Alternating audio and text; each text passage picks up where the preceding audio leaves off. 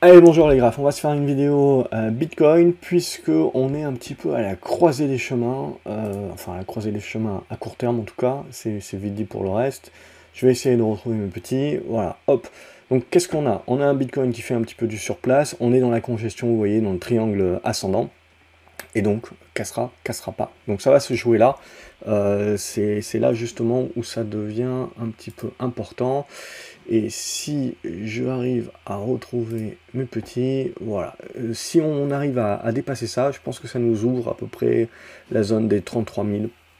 Ça sera, l'une des, des cibles, l'une des premières cibles, et après, vous le voyez, euh, on n'a pas grand-chose avant les 38 000. Donc, à voir. Le, truc le plus intéressant, quelque part, et la grosse question, c'est de se dire, euh, jusqu'à présent, les cryptos sont quand même en retard, mis à part les grosses, hein, Bitcoin, euh, Ethereum, la majorité des cryptos sont en retard par rapport à, ce qu'a pu faire, à ce qu'ont pu faire les, actions. Et ce que l'on voit, on va le voir un petit peu plus tard, on a pas mal de cryptos là qui sont en train d'effectuer des rattrapages. Et les grosses, comme Bitcoin et Ethereum, qui sont un peu plus en retrait, en attente éventuellement de break. Ethereum a une journée euh, un, petit peu plus, un petit peu plus poussée, mais c'est là où ça va être intéressant. C'est en gros, alors que le Nasdaq tend à arriver, je dirais, sur un potentiel qui est maintenant assez limité, euh, où il va falloir un petit peu digérer, est-ce que les cryptos vont juste suivre euh, cette consolidation éventuelle, ou au contraire, est-ce que les cryptos vont justement entamer leur rattrapage. Et c'est ça,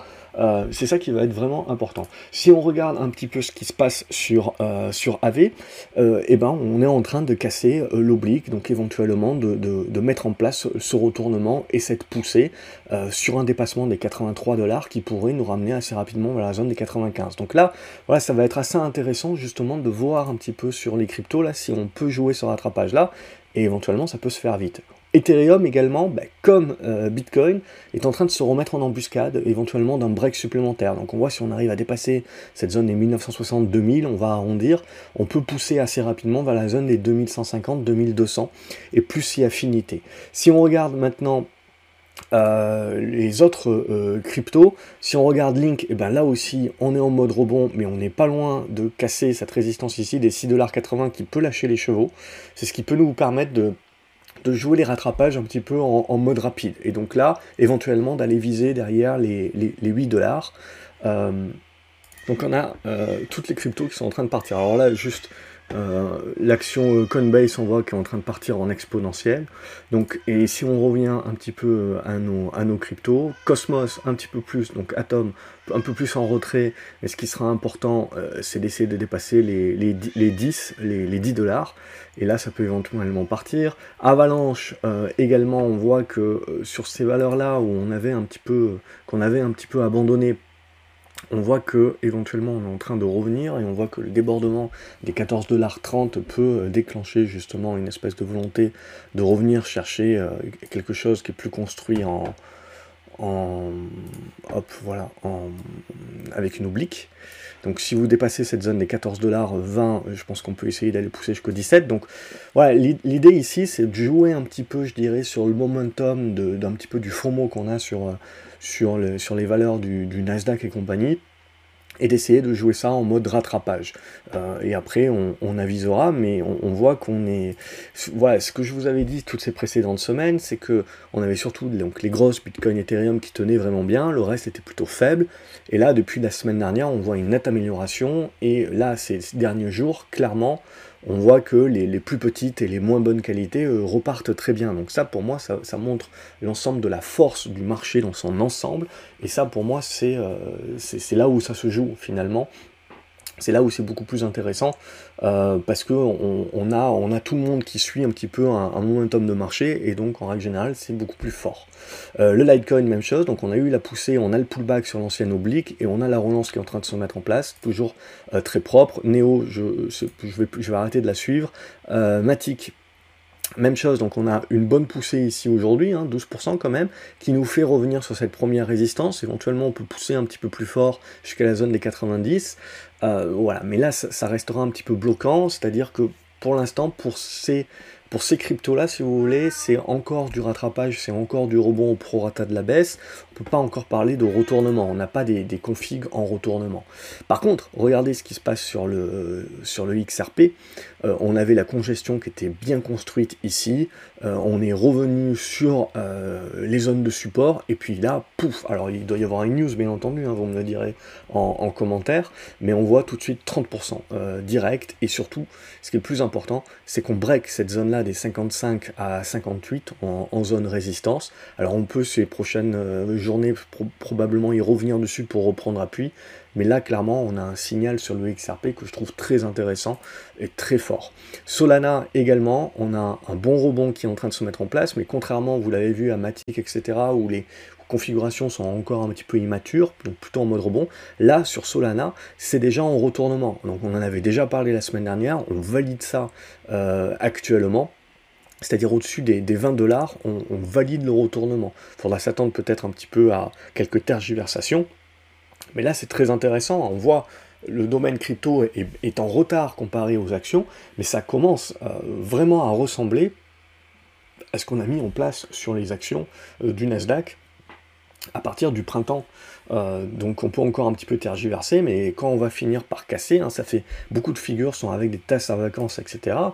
Enfin, on a beau penser tout ce qu'on pense, euh, c'est des configurations qui sont intéressantes. Là, ça ressemble un peu plus Sand à ce que fait euh, Matic, mais même idée, hein, je pense qu'on est dans la capacité de breaker cette zone des 48 centimes de dollars pour essayer d'aller chercher un petit peu plus haut, la zone des 55, etc. On peut pas encore parler de retournement, mais voilà, il y a, clairement, il y a clairement des rebonds qui sont, qui sont très intéressants à, regarder. Si on regarde ça aussi, Cardano, c'est en mode rebond à ce stade-là, mais vous voyez, là, on a déjà breaké la zone de résistance des 30 centimes, donc éventuellement on peut pousser jusqu'à revenir sur l'ancien support qui jouera un rôle de résistance des 34. Là aussi c'est plutôt en mode rebond, on peut pas encore parler de retournement, mais voilà. On y est, moi ce qui me plaît euh, globalement, c'est que vous avez la même chose sur Stellar, c'est, euh, voilà, il y, a de vrais retournements, vous voyez ça, c'était un bon retournement, alors dommage je ne l'ai pas suivi la semaine dernière, mais il y, avait un très bon signal euh, la semaine dernière, vous avez le pullback qui s'effectue ici, et qui revalide la zone médiane de support, et donc là, ben, clairement, euh, je veux dire, on, a des, on, a des figures, si je trace ça un petit peu à l'arrache, on a clairement des figures de congestion, et, si ça casse, là, vous voyez, cette zone des, 11 centimes, 12 centimes, euh, ça peut aller très vite, euh, revenir sur la zone des, 14 à, 15 centimes de dollars, il y, a, euh, il, y a, des bons mouvements. Et typiquement, vous voyez, ces configurations-là, c'est ce qu'on a eu pareil sur des valeurs euh, les plus spéculatives. Donc euh, on, voit le, monde des cryptos fait, son rattrapage assez rapidement par rapport à ce qu'a pu faire le, Nasdaq et notamment les valeurs de moins bonne qualité.